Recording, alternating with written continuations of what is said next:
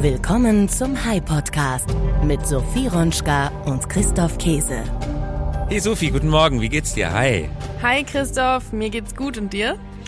Mir geht's gut und ich muss sagen, das ist eine ganz besondere Folge heute. Die erste Folge in der neuen Staffel, die wir zusammen machen, die wir nicht gemeinsam im Studio aufnehmen. Ich bin nämlich in London. Wo bist du? Genau, ich bin nach wie vor in Berlin und sitze im Studio, aber wie du gesagt hast, heute ohne dich. Hm, genau. Mal sehen, ob man den Unterschied hört. Wir geben uns die größte Mühe, dass man den Unterschied nicht hört, aber wahrscheinlich hört man ihn ein bisschen raus. Was machst du denn in London, Christoph? Eines meiner Kinder überlegt, in England auf die Schule zu gehen und wir schauen uns am 3. Oktober, Feiertag in Deutschland, Schulen in England an. Also eine kleine Landreise. Also so ähnlich wie du das auch schon mit deinem anderen Sohn gemacht hattest, richtig? Genau, zu einem etwas anderen Lebenszeitpunkt. Der andere macht jetzt Abitur und der sucht sich äh, äh, Universitäten aus, die er dann nach dem Abitur besuchen könnte. Der andere ist 15 und da geht es jetzt sozusagen um ein Schuljahr, ein potenzielles Schuljahr in England und wir schauen Schulen. Da muss man sich förmlich vorstellen. Also Vater- und Sohnreise ist das, hm, freue ich mich total drauf, ehrlicherweise. Und ihr beide seid gerade in Notting Hill. Oder hast du denn auch den Film geschaut? Ja, Hugh Grant. ich ver verstehe nicht, was Frauen an Hugh Grant finden. Ich fand ihn immer ein bisschen schmalzig. Ich habe mich in dem Film eher in Notting Hill verliebt, muss ich sagen, als dass ich verstehen könnte, warum Frauen sich in Hugh Grant verliebt haben. Aber ich weiß sowieso nicht so gut, wie Frauen denken. Insofern, ich konzentriere mich auf Notting Hill. okay, das werden wir jetzt nicht weiter klären. Ähm, ich war tatsächlich noch nie in Notting Hill ähm, und vielleicht Echt auch, nicht? ja, Wirklich? vielleicht einige unserer Hörer auch nicht. Wenn ich jetzt mal da wäre, was sollte ich mir auf jeden Fall anschauen? Ja, die Hauptstraße von Notting Hill nennt sich Portobello Road. Das ist so eine Art Hippie-Markt war das früher mal, hat heute immer noch hippieske Züge, äh, ganz viele Trödlerstände, durchmischt von super Foodläden, Brioche-Herstellern, äh, Coffeeshops. Es sieht alles freaky, ein bisschen rundown, sehr hippie-mäßig, sehr entspannt, super farbig aus. Und an der Nebenstraße ist dieser berühmte Notting Hill äh, Bookstore, vor dem sich äh, tatsächlich dann die Touristen immer drängen und knubbeln, um mal hineinzuschauen. Der Buchladen ist winzig, da passen keine 10, 15 Leute rein. Ich liebe die Gegend. Ja, das glaube ich. Dann bin ich mal gespannt, wie eure Tage noch so ablaufen werden. Ich halte hier in Berlin die Stellung und ich würde sagen, wir fangen mal an mit der Folge, oder? Ja, dann fangen wir mal an. Es geht nämlich heute um ein wirklich spannendes, interessantes Thema. Aber da kommen wir gleich zu. Der High Podcast mit Sophie Ronschka und Christoph Käse. Die Zahl der Woche. 66 Millionen. So oft wurde Michael Jacksons Album Thriller weltweit verkauft. Warum ist das interessant? Weil es bis heute das meistverkaufte Musikalbum der Musikgeschichte ist. Kein Album hat mehr verkauft als Thriller. Selbst Adele nicht. Hast du das Album auch zu Hause, Thriller? Andere Generation für dich? Ist das so Großvatermusik für dich? Nein, also das Album habe ich nicht. Meine Eltern haben's. Ich habe das Album aber in meiner Spotify-Playlist. Ähm, und da wollte ich dich mal fragen, wie konsumierst du eigentlich Musik? Also besitzt du noch CDs oder vielleicht sogar Schallplatten oder hörst du alles auf dem Smartphone? Äh, das war jetzt eine versteckte Anspielung auf mein Alter. Äh, das mit den Schallplatten, das überhöre ich jetzt an der Stelle. Ja, ich nein, aber Vinyl ist toll. Ich habe bloß keinen Plattenspieler mehr. Ich habe noch ein paar alte Vinyls, aber ewig nicht mehr gehört. CDs habe ich noch eine ganze Menge. Ich kann sie nicht mehr abspielen. Ich habe keinen Player mehr. Äh, Ich höre ich hör ausschließlich Spotify, ganz ehrlich. Bisschen Apple Music, aber fast ausschließlich Spotify. Aber Plattenspieler sind mittlerweile ja schon wieder angesagt. Also es war kein versteckter Angriff auf dich. Okay, Angriff oder Anmerkung dahingestellt. Ich habe keinen Vinyl-Plattenspieler. Sollte ich vielleicht mal äh, mir wieder anschaffen. Aber alles, was ich brauche, ich höre Musik unheimlich gern unterwegs. Musik ist ein wichtiger Teil meines, meines Lebens, meines Tages.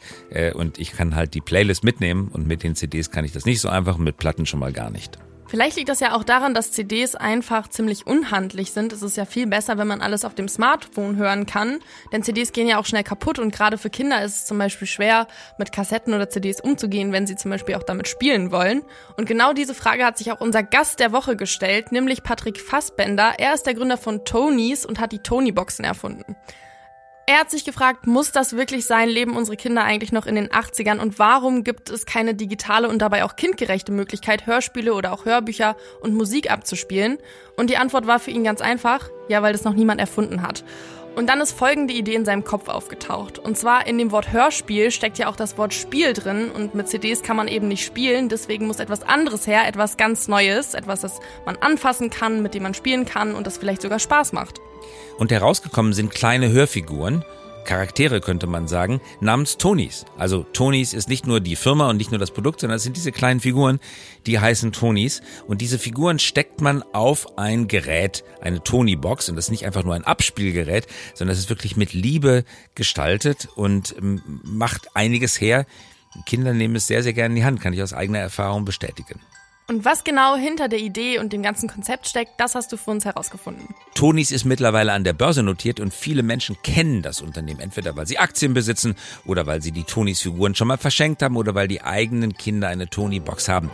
Dahinter steckt eine interessante unternehmerische Geschichte, eine erfolgreiche Expansion in die USA, eine große Sichtbarkeit in traditionellen Ladengeschäften und eine immer stärker wachsende Markenbekanntheit. Das muss man erstmal hinbekommen.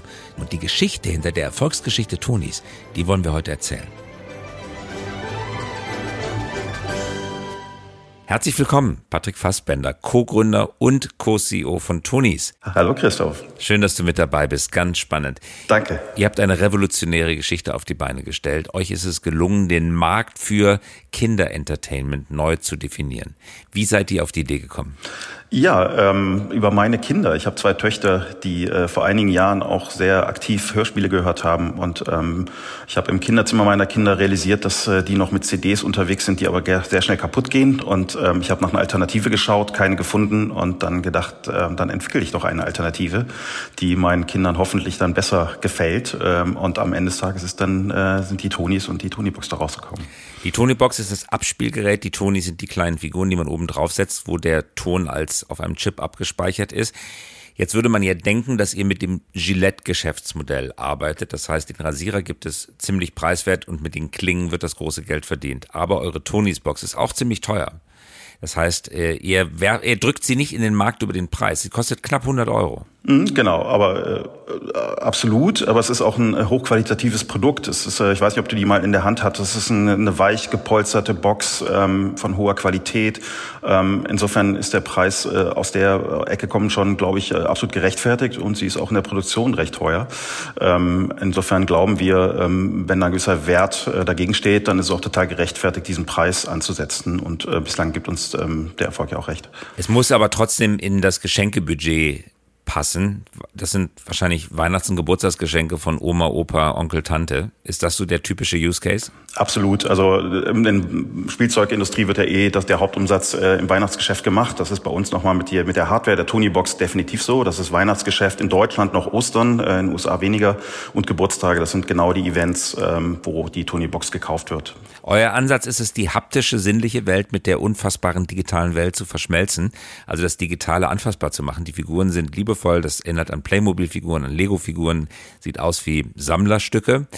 Hm, äh, wie haben die Kinder darauf reagiert?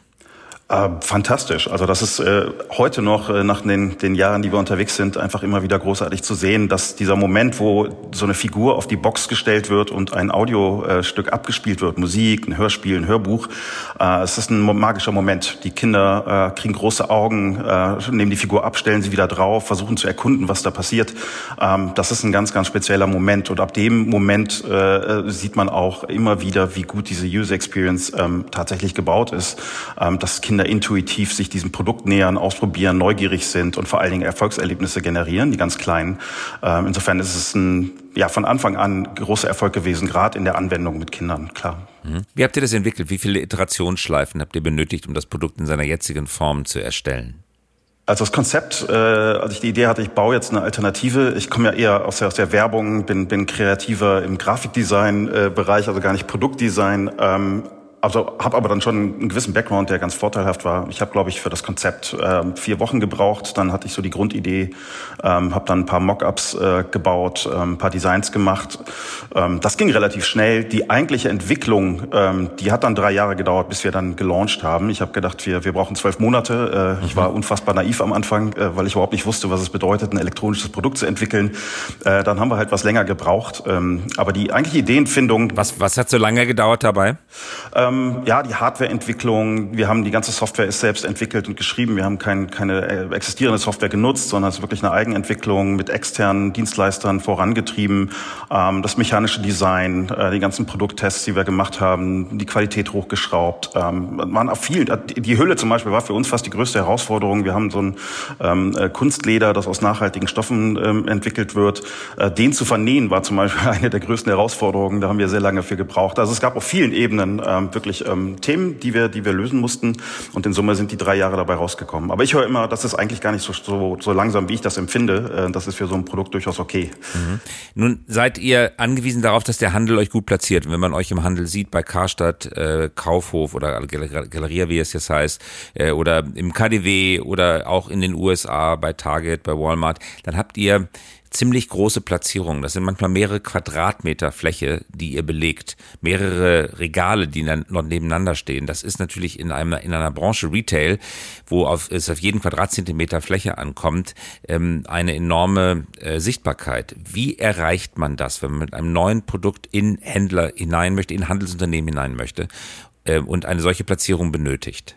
Also wir sind hier gerade in Deutschland, äh, haben wir ganz gute Kontakte in die jeweiligen ähm, Häuser gehabt, ähm, haben Produktvorstellungen ähm, gemacht und äh, es war nicht ganz einfach. Am Ende des Tages ähm, haben sie uns immer eine Chance gegeben und wir haben gesagt, wir wollen rein, wir wollen euch zeigen, dass das Produkt funktionieren wird. Dann haben wir ein paar ähm, ähm, POS bekommen und dann haben eben die Retail-Partner realisiert, dass sie wirklich Umsatz ähm, generieren, ähm, dass je breiter das Toni-Angebot, also das Figurenangebot ist, desto mehr Umsatz wird gemacht, weil die Kunden eher schneller Produkte finden, die sie auch kaufen möchten. Ähm, und wir bringen Frequenz in Läden nach wie vor. Das ist eben auch, äh, glaube ich, ganz entscheidend für ein Retail, dass du Produkte hast, ähm, die Kunden anziehen, die extra deswegen kommen und im selben Moment vielleicht noch weitere Produkte in dem entsprechenden Store kaufen. Das hat ähm, in Deutschland super funktioniert und ähm, es zeichnet sich jetzt eben auch ab, dass in den USA ähm, eben ähnlich funktioniert. Also die Quadratmeter-Produktivität für den Händler ist mit Tonis hoch.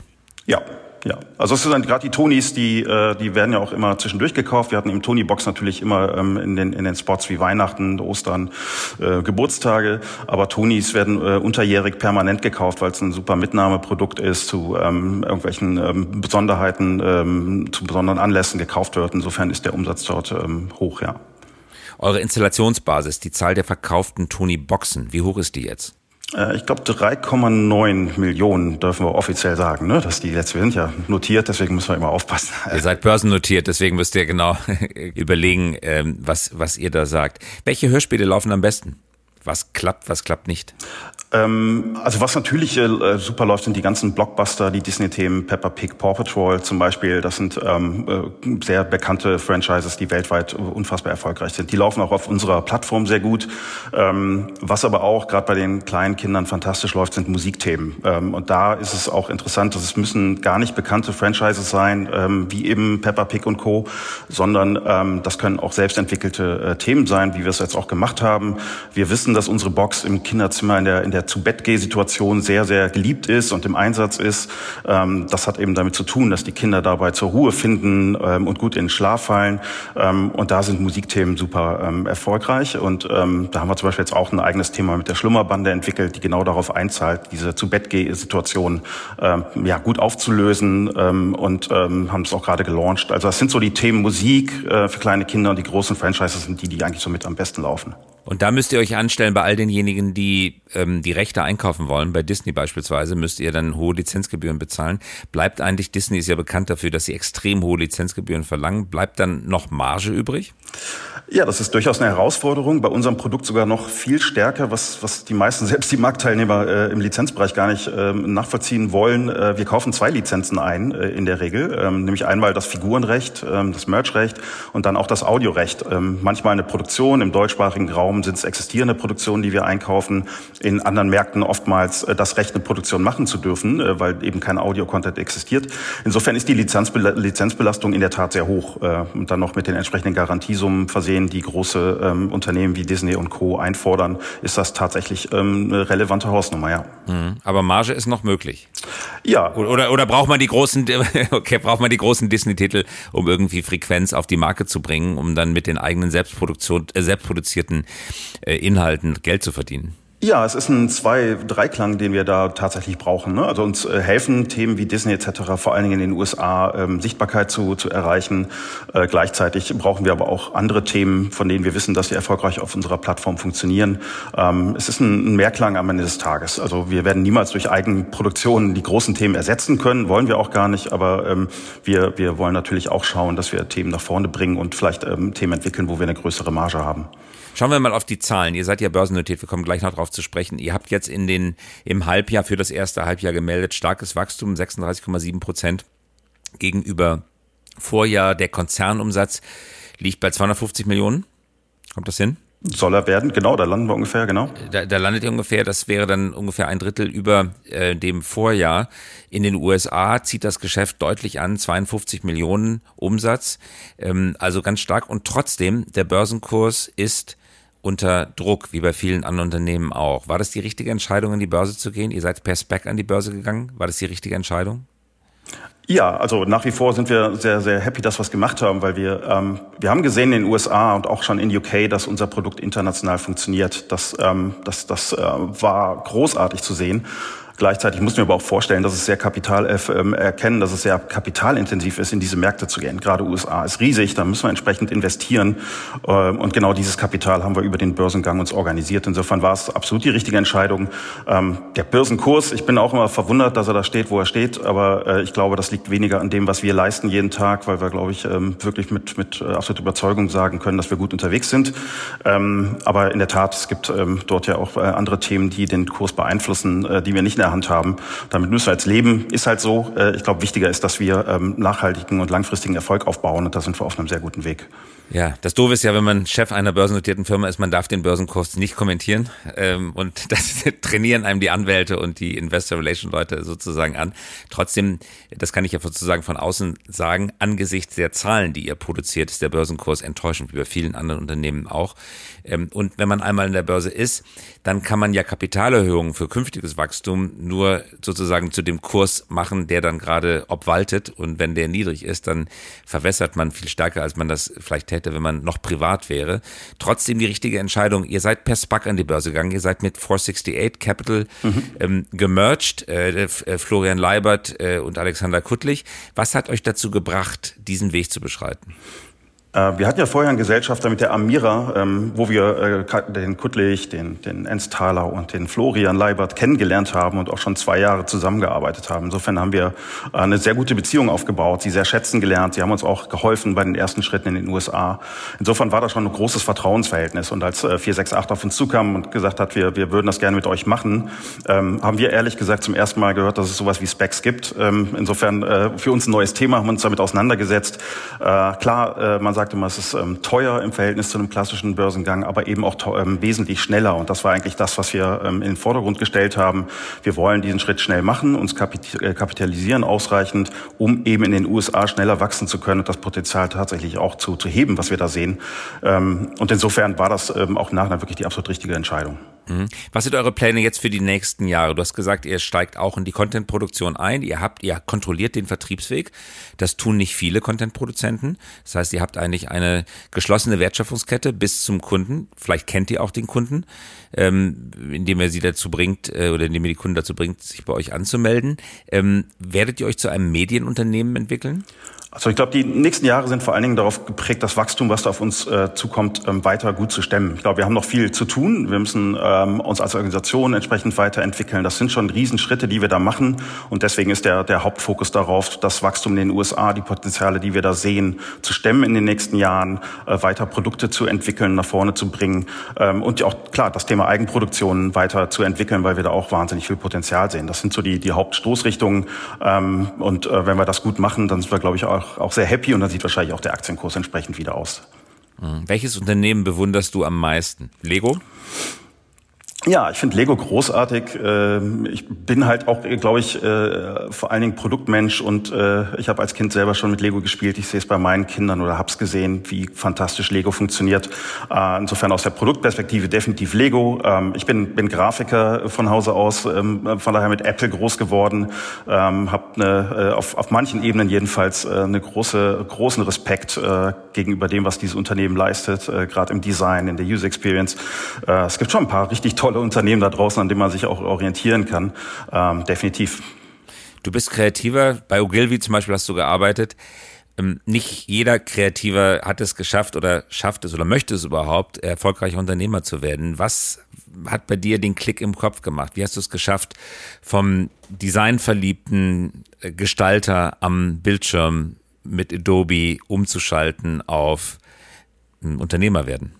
Ich glaube, dass ich das wahrscheinlich immer so auch ein bisschen in mir hatte. Ich habe äh, während meiner äh, anderen Karriere immer auch parallel irgendwelche Projekte gemacht. Äh, nicht um damit Geld zu verdienen, sondern um einfach schöne Projekte zu machen. Und da, das ging dann weit über, über Gestaltung hinaus. Und das war äh, immer toll. Und ähm, ich, ich liebe es, irgendwie Dinge zu machen, von denen ich keine Ahnung habe, mich darauf einzulassen, mich mit Leuten zu treffen, auseinanderzusetzen, die mir helfen zu verstehen, wie man es angehen muss, aber dann auch selber das kritisch zu hinterfragen. Ähm, ähm, so eine gewisse Naivität ist wahnsinnig hilfreich, wenn man sowas baut, was wir gebaut haben. Ähm, denn wenn ich auf die Stimmen gehört hätte, die uns äh, begegnet sind ganz am Anfang, dann wird es uns heute gar nicht geben. Äh, wir haben bestimmte äh, Skepsis gesehen, ähm, aber trotzdem durchgezogen.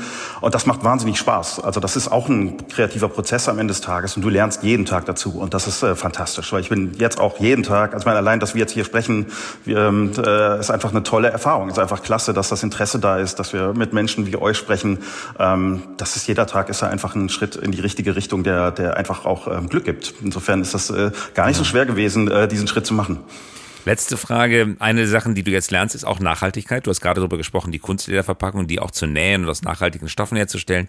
Ihr möchtet noch nachhaltiger werden. Wie bekommst du das hin? Wahrscheinlich für dich auch nochmal eine Lernreise, was es bedeutet, mit Rohstoffen zu arbeiten in den rauen Mengen, die ihr benötigt. Was sind die nächsten Schritte in Richtung Nachhaltigkeit? Ja, total. Also das ist äh, ein Thema, was, ähm, äh, was Markus und mich umtreibt, aber was äh, total klasse zu sehen ist, das wird auch von innen heraus von allen unseren Mitarbeitern eingefordert und wir haben äh, verschiedene Initiativen laufen. Ähm, wir haben äh, uns am Anfang überlegt, wie, wie gehen wir es an. Ähm, wir haben jetzt mit Planetly aus Berlin ähm, eine Analyse gemacht, die wird laufend gemacht. Ähm, wie sieht unser CO2-Footprint aus? Was können wir tun? Was sind die, die effizientesten und besten Schritte? In welche Bereiche sollen wir uns bewegen, um besser zu werden? Ähm, da sind wir jetzt mittendrin. Wir haben in Sachen Auswahlmaterialien einige Projekte laufen, äh, Packaging, ähm, aber aus Figurenmaterial anzugehen, uns anzuschauen, was können wir dort verändern. Äh, es gibt zahlreiche Initiativen, die wir, die wir anstoßen ähm, und die man auch in den nächsten ähm, ähm, ja, Monaten und Jahren sehen wird. Ähm, wir haben gerade ein Programm zum Beispiel aufgesetzt. Ich weiß nicht, ob wir das jetzt schon verkünden dürfen aufgrund. Äh, dürft ihr, dürft ihr. Der, der, okay, okay. Ich glaube, Oktober wird ja ausgestrahlt. Ne? Genau. Das ist also wir haben so ein Projekt, wo wir eben äh, die ganzen Boxen, die retourniert werden bei uns ähm, im Lager in Neuss liegen. Das sind in Summe äh, ist das eine, eine relativ hohe Zahl, fünfstellige Zahl. Ähm, die recyceln wir jetzt, refurbischen die und werden die als pre-loved Boxen wieder in den Markt geben zu einem anderen Preispunkt. Pre-loved, das ist ein schöner Ausdruck, den kannte ich noch gar nicht. Ja, mhm. genau. Und äh, also das sind hier so die ersten Initiativen, die wir machen. Wir, wir bieten Programme an, wo man die Ohren, die werden oft von Katzen gebissen, unsere Ohren, über die man die Lautstärke regelt, die ähm, sind sehr geliebt von Katzen und gehen daher manchmal kaputt und da haben wir einen Austauschservice für. Also wir, wir auf verschiedenen Ebenen versuchen wir ähm, da Schritte zu machen. Ich glaube, wir sind noch entfernt vom, vom Idealbild, äh, muss man selbst selbstkritisch sagen. Ähm, aber wir sind sehr, ähm, sehr, sehr, sehr daran interessiert und hinterher das äh, besser zu machen und machen da große Schritte. Patrick, ganz herzlichen Dank. Ich glaube, dieses Gespräch, das, da machen wir eine Toni-Figur draus und gucken mal, wie sie läuft, oder? Alles klar, machen wir. Für Kinder zum Einschlafen passt das doch perfekt, oder? Ja, ich hoffe, dass die Erwachsenen nicht einschlafen, wenn sie den Podcast hören, aber gucken wir mal. Na, ganz bestimmt nicht. Patrick Fassbender war das von Toni. Ganz herzlichen Dank fürs Dabeisein. Danke, Christoph. Vielen Dank an Patrick Fassbender. Mir hat besonders der Ausdruck Pre-Loved gefallen. Christoph, hast du den vorher schon mal gehört? Ich glaube, ich nicht. Pre-Loved. Hm irgendwie kam mir das bekannt vor, aber wirklich, ich habe drüber nachgedacht. Nein, ich habe es noch nie gehört. Ich finde den Ausdruck wunderbar. Statt gebraucht, ja, Gebrauchtwagenhändler, ja, oder gebrauchte Waschmaschine preiswert in gute Hände abzugeben. Das klingt immer schrecklich. Pre-loved Washing Machine, das ist doch viel schöner. Ja, genau. Es hat immer so was Negatives und pre-loved vorher schon geliebt, das ist gleich viel schöner, finde ich. Konsumierst du denn auch Secondhand oder generell gebrauchte Artikel? Mm, ja, ähm, äh, am liebsten ist mir, wenn ich die gebrauchten Artikel selber schon mal gebraucht habe. wie soll ich das verstehen? Zum Beispiel einen alten Pulli im Schrank wiederzufinden, den man lange nicht angehabt hatte. Okay. Dem man schöne Erinnerungen hat. Das ist Ich- auch Pre-Love, den das kann man dann zählt auch nicht. vielleicht wieder. Das meintest du nicht? Nein, das zählt Du nicht. meintest von anderen Menschen? Äh, nein, ähm, irgendwie ist es dazu noch nicht gekommen. Ich mag neue Sachen, muss ich zugeben. Etsy habe ich noch nie wirklich was gekauft. Bei eBay Gebrauchtartikel. Äh, Charakterschwäche gebe ich zu. Kaufst du Secondhand-Sachen? Ja, gerade hier in Berlin ist ja auch sehr viel Fokus auf Vintage und quasi Slow Fashion, also das Gegenteil von Fast Fashion, also schon viele Secondhand-Produkte. Und ich bin hier auch super gerne auf Flohmärkten unterwegs und habe tatsächlich auch in meiner Wohnung ein paar Teile von eBay. Ähm, also ich mag das eigentlich ziemlich gerne, weil ich finde, man freut sich irgendwie nochmal ganz anders, wenn man Secondhand was findet, was einem wirklich gefällt, weil es ja wahrscheinlich auch nicht jeder andere hat, weil es zum Beispiel ein Kleidungsstück ist, das nicht gerade von der Stange ist. Und der Gedanke, dass es schon jemand getragen hat, dass es vielleicht unhygienisch sein könnte, das beschäftigt dich nicht? Ähm, nee, tatsächlich nicht. Also ich achte schon auch noch ein bisschen auf den Zustand des Produktes, ähm, aber nee, tatsächlich nicht. Jetzt müssen wir irgendwie wieder die Kurve zurück zu unserem Thema kriegen, oder? Jetzt sind wir so ein bisschen in Richtung Fashion gegangen. Genau. Aber lass uns zurückkommen zu Musik und Hörspielen. Ja, genau, lass uns nochmal zurück zum Thema Musik, Tonys und Hörspiele kommen. Kinder hören Hörspiele ja zum Beispiel zum Zeitvertreib, zum Einschlafen oder zum Lernen. Aber Musik findet natürlich auf ganz, ganz andere Art und Weise in unserem Alltag statt. Ja, ich komme ja aus dem Marketingbereich, bin ja im Marketing-Team und da ist es durchaus spannend zu wissen, wie man mit Musik arbeiten kann. Vom Prinzip her ist es nämlich möglich, die Stimmung und Verfassung von Menschen zu manipulieren und wie Musik gezielt im Alltag eingesetzt wird, um uns eben zu manipulieren, das zeigt ein Beitrag von Wevi Wissen. Also, wir kennen das alle. Beispielsweise in der Gastronomie wird Musik zu verschiedenen Zwecken eingesetzt. Im Hintergrund plänkelt manches vor sich hin, aber auch wenn es sich wie Plänkeln anhört, es beeinflusst die Art und Weise, wie wir essen, wie wir genießen, wie unsere Unterhaltung laufen, wie lange wir bleiben und vielleicht auch, wie viel wir auszugeben bereit sind. Englische Forscher haben zum Beispiel herausgefunden, dass klassische Musik die Gäste dazu bewegt, dass sie im Schnitt 10% mehr für ihr Essen bezahlen, auch dann, wenn sie im Grunde gar keine Fans von klassischer Musik sind oder sie nicht mal mögen. Der Musikpsychologe Professor Günther Rötter von der TU Dortmund erklärt, wieso das so ist. Wir ahnen in klassischer Musik, auch wenn das nicht unsere Lieblingsrichtung ist, da ahnen wir, dass Musik klassischer Art irgendwie etwas Bedeutungsvolles, äh, Edleres ist. Und das schreiben wir dann auch, wenn wir diese Musik hören, gleich den anderen Dingen in unserer Umgebung zu. Musik kann, das wissen wir alle, Glücksgefühle hervorrufen.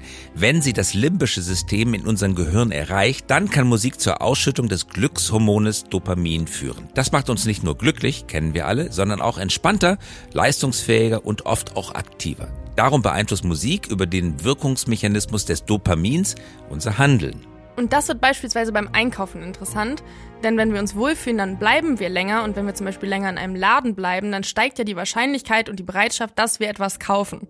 Zum Beispiel in der Weinabteilung erhöhen sich die Verkäufe von französischem Wein, wenn auch französische Musik gespielt wird und die deutscher Weine, wenn deutsche Musik gespielt wird.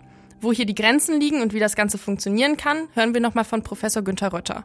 Wir haben ein heterogenes Publikum, die Schulkinder, die sich Gummibärchen kaufen, die Rentner, die zu viel Zeit haben.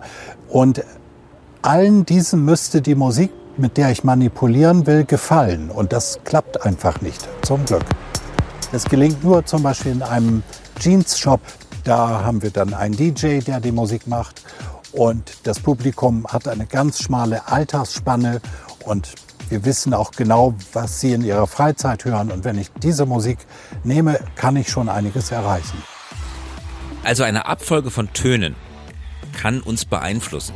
Die Abfolge von Tönen, das muss nicht nur Musik sein, es können auch Tonfolgen sein. Zum Beispiel solche Soundclaims, Telekom, das kennen wir alle das Beispiel. Wenn man das Wort Telekom sagt, dann fällt einem sofort dieses ein, weil wir es assoziativ damit verbinden. Das wirkt stark auf unser Unterbewusstsein, das merken wir uns, das geht ins Ohr. Und dahinter stecken tatsächlich ausgefeilte Soundkonzepte. Zum Beispiel, wenn ein Sportschuh beworben werden soll, dann benutzt man schnelle und dynamische Töne, die eben die Schnelligkeit des Sportschuhs unterstreichen sollen, während man, wenn man Werbung für ein Auto hat, langsame Rhythmen und Harmonien benutzt, die Sicherheit hervorrufen sollen. Wenn wir also das nächste Mal Musik hören, dann können wir uns hinterfragen, ob und wiefern wir gerade beeinflusst werden sollen. Die Antwort ist, wir sollen immer beeinflusst werden und die wahre Antwort ist auch, wir werden immer beeinflusst. Wenn man sich das bewusst macht, kann man es besser entschlüsseln. Und was schreibt ihr euch diese Woche auf den Merkzettel? Mein Take-Home-Value dieser Folge ist, dass Funktionalität mit dem Spielerischen vereint werden kann, wie eben Tony es gemacht hat, indem sie quasi in das Konzept von CDs und Kassetten Liebe mit eingebaut haben durch ihre kleinen Spielfiguren und die Tony-Boxen. Ja, und nicht nur die Spielfiguren, sondern denkt man nochmal an die Ohren, also diese Lautstärkeregler und dass die Katze dann oft vorbeikommt und diese Ohren zerkaut. Das ist ein ganz simpler Lautstärkeregel eigentlich, die, den, den die so gestaltet haben, dass die von allen geliebte Katze, also ein Familienmitglied sozusagen, ganz stark damit interagiert durch Zerkauen. Pre-loved, das Stichwort wieder.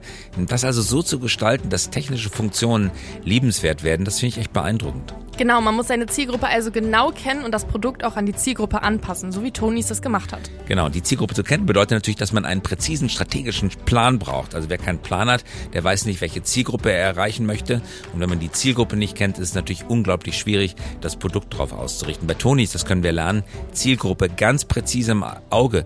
Und die Katze ist sozusagen auch direkt mit, mit eingeplant. Also Tonys Box wird ein Familienmitglied ähm, und sie steht nicht einfach nur als nicht mehr gebrauchter Kassettenrekorder in der Gegend herum. Außerdem spielt natürlich auch Nachhaltigkeit hier zunehmend eine Rolle. Und zwar hat Tonys das Konzept Pre-Loved ins Leben gerufen, was wir super finden, wie wir mehrfach angemerkt haben. Und da sieht man eben, dass quasi Musikboxen nicht mehr nur auf Flohmärkten verkauft werden, sondern jetzt vom Unternehmen selbst als Pre-Loved beworben werden. Mhm. Und was mich auch beeindruckt hat, Sophie, ist, hm, wie schwierig es ist, von der ideellen Welt der Content-Produktion und Patrick ist ja, kommt ja aus der Werbung, also er hat immer immaterielle Güter hergestellt, wie schwierig es ist, aus dieser immateriellen Welt hinüberzugehen in die physische Welt. So wie ein Produkt, das man sich ausgedacht hat, plötzlich in der realen Kohlenstoffwelt ankommt, dann wird es kompliziert. Er hat Jahre länger gebraucht, das Produkt zu produzieren. Die Box war viel schwieriger. Das Vernähen des Ummantelungsmaterials, das auch noch nachhaltig hergestellt, das hat sich als ungeheuer kompliziert erwiesen. Denkt man gar nicht, wenn man denkt, technisch ist sowieso alles machbar heutzutage, aber es ist richtig richtig kompliziert. Das heißt, all diejenigen unter unseren Hörerinnen und Hörern, die sich in ideellen, virtuellen Welten bewegen, Respekt vor der Kohlenstoffwelt, die hat die Tücke des Objekts, wie man so schön sagt, die ist dort mit eingebaut. Ja, das war's für diese Woche. Und ich mache mich jetzt auf die Schulreise hier in England und du machst was? Ich halte die Stellung in Berlin für uns. Du hältst die Stellung in Berlin. Bis zur nächsten Woche. Alles Gute. Herzliche Grüße. Tschüss. Bis nächste Woche. Das war der High Podcast für diese Woche. Wenn Sie keine Folge verpassen möchten, immer dienstags um 5.55 Uhr kommen wir heraus. Versprochen. Mögen Sie uns? Dann abonnieren Sie uns jetzt oder hinterlassen Sie einen Like. Wir freuen uns über Anregungen, Kritik und Wünsche. Schreiben Sie uns gerne an podcast.hi.co. Nicht .com, sondern .co. Eine Produktion der Axel Springer High GmbH einer führenden Beratung für Strategie und Umsetzung neuer Geschäftsmodelle. Wir engagieren uns leidenschaftlich für das Wachstum Ihres Unternehmens. Jetzt habt ihr Lust darauf bekommen, bei Hyde zu arbeiten? Da seid ihr in bester Gesellschaft. Ruft uns an oder schreibt uns. Wissen, Kompetenz, Leidenschaft, unternehmerisches Denken und Arbeiten wollen unter wunderbaren Menschen, das suchen wir. Mehr dazu findet ihr auf unserer Karriereseite unter hype.co/career.